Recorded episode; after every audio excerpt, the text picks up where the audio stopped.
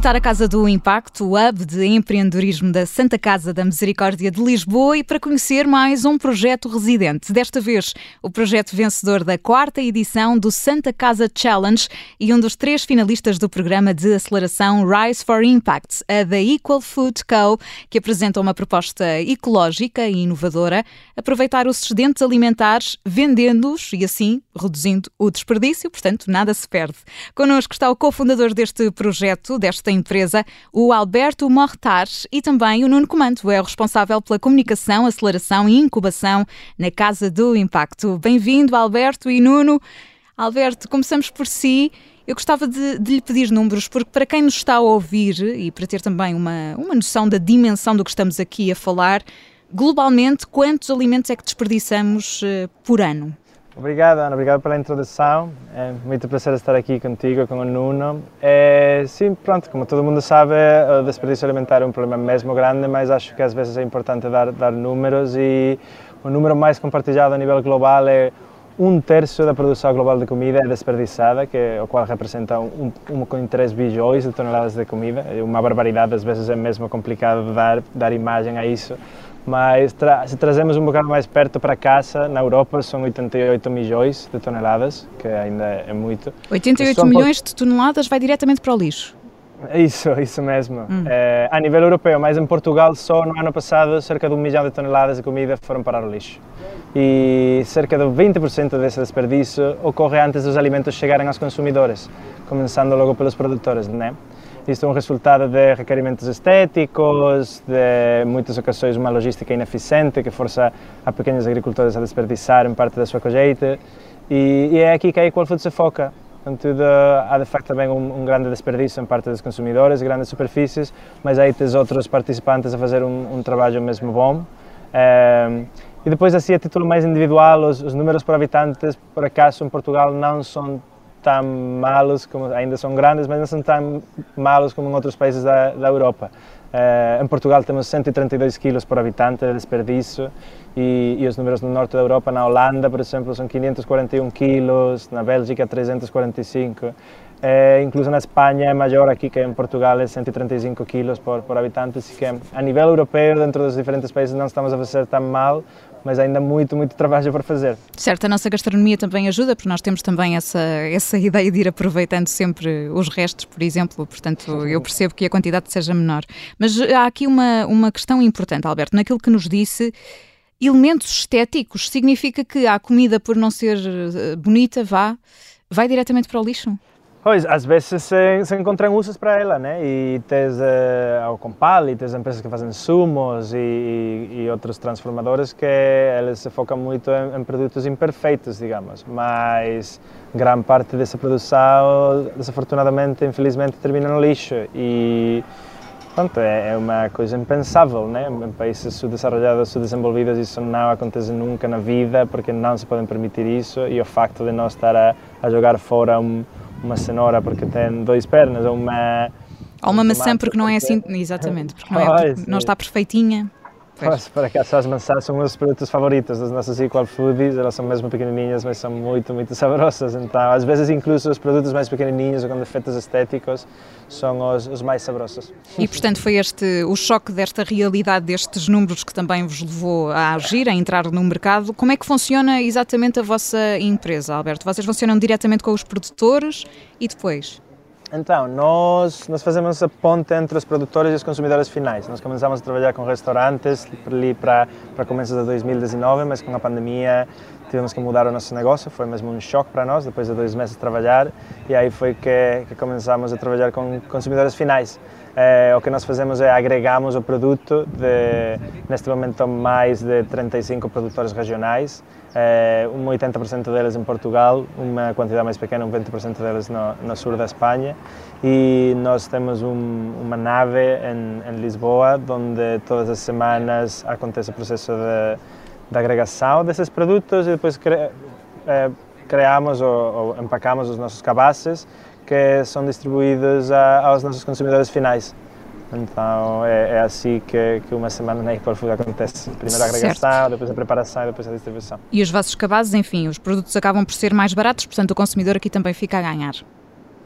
Com certeza, né? uma, uma das vantagens de, destes produtos com é, alguma diferença estética e, e, com calibres mais pequenos é que o preço é muito mais barato e os consumidores conseguem receber estes produtos na casa com um envio e com eh, também uma das vantagens também muito importantes acho na, na, nossa opinião e parte da nossa missão é os consumidores participar de uma cadeia muito mais sustentável não só para combater desperdício alimentar mas também por combater por combater eh, embalagens né de plástico e tudo mais dentro dos nossos cabazes não há plástico nenhum e, e tudo isso se faz ao mesmo tempo que se está a poupar até um 40% em relação a, a preço de retalho também há, há, essa preocupação ambiental, mas para quem nos está a ouvir, e sendo que uh, estes preços são mais, uh, são mais baixos, são mais acessíveis para os consumidores, como é que vocês conseguem que os produtores continuem a ter uh, também rentabilidade? É, isso é uma das coisas mais importantes. Dentro da nossa missão é igualmente importante a parte dos produtores, a rentabilidade deles, como a parte dos consumidores finais e, e eles participar de uma cadeia mais sustentável a preços mais competitivos. Quando nós começamos a Equal Food, fizemos, na, fizemos nossa promessa de, de, nunca forçar a nenhum produtor a infravalorar os custos de, da sua produção. E é por isso que todos os nossos partners, os produtores, são eles os que determinam o preço. Nunca é Equal Food em pôr um preço a ninguém. Nós percebemos que isso para outros negócios pode ser uma necessidade para os unit economics, seja aí uh, manter, manter benefícios, manter réditos, mas no nosso caso eh, são sempre eles, os produtores, que definem quanto é que nós temos que pagar por, por os seus produtos e, portanto, por ende, ao ser eles a definir, eles fazem isso consequentemente com um modelo que seja rentável para eles. Certo, e se estes produtos à partida iam diretamente para o lixo, há sempre aqui, claro, a rentabilidade também desta forma. O Nuno Comando está também connosco, é responsável pela comunicação, aceleração e incubação na Casa do Impacto. Nuno, bem-vindo novamente. A conversa já vai longa, mas queria, queria perguntar-lhe também.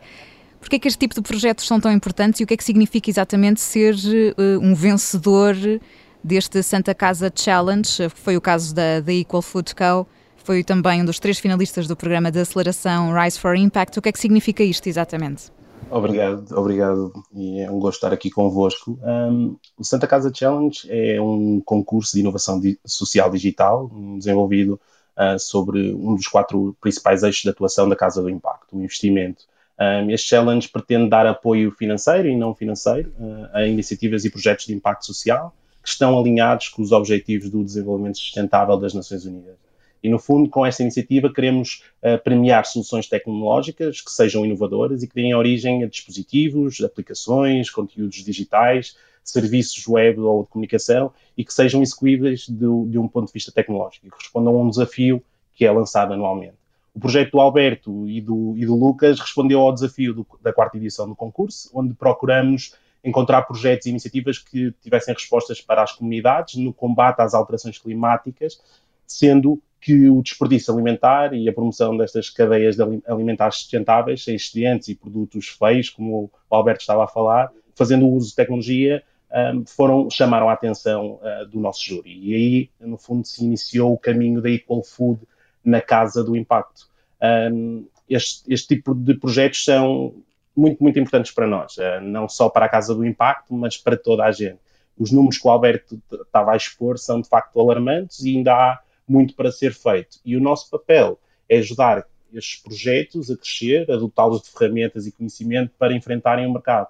Uh, por outro lado, também procuramos trazer estes temas para a agenda da Casa do Impacto, onde damos palco a estas iniciativas, com este propósito, ligadas a este problema e outros, uh, para que as pessoas estejam conscientes que eles existem, que há soluções para combater Uh, e mostramos também o que é que ainda temos de fazer e o que é que está ao nosso alcance, no fundo. Portanto, vocês ajudam estes projetos a, a crescer, também encaixá-los no ambiente uh, que, os, que os rodeia. Oh, Nuno, e com que frequência é que vocês fazem a seleção de, de novos projetos? Porque se calhar alguém nos, uh, pode estar a ouvir, tem uma ideia também e gostava de submetê-la à Casa do Impacto.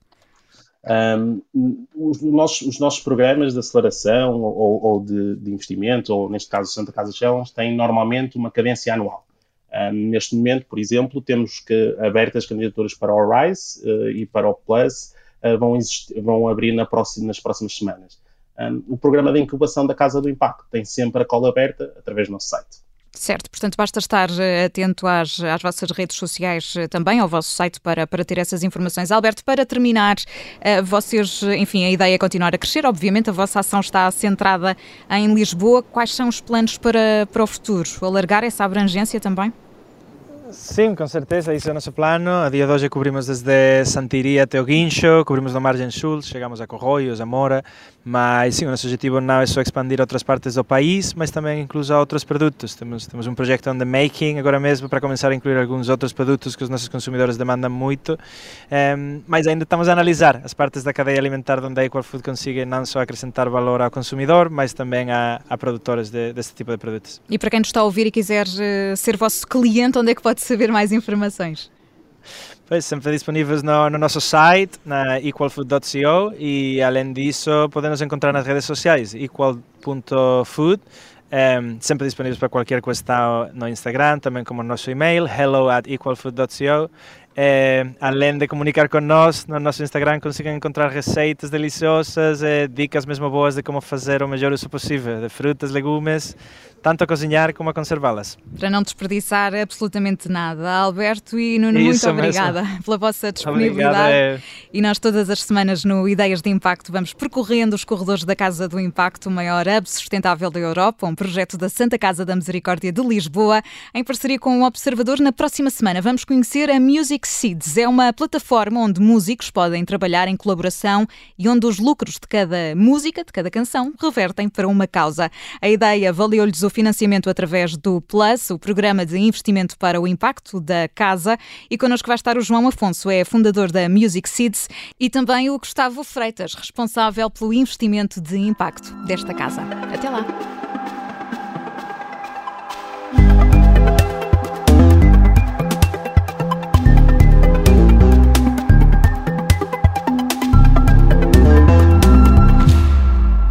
Este programa tem o apoio da Casa do Impacto, o polo de empreendedorismo e inovação social da Santa Casa da Misericórdia de Lisboa.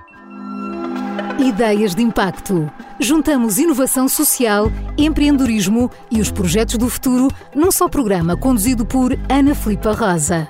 Ideias de Impacto, um podcast com o apoio Casa do Impacto da Santa Casa da Misericórdia de Lisboa, que pode ouvir em observador.pt e nas habituais plataformas de podcast.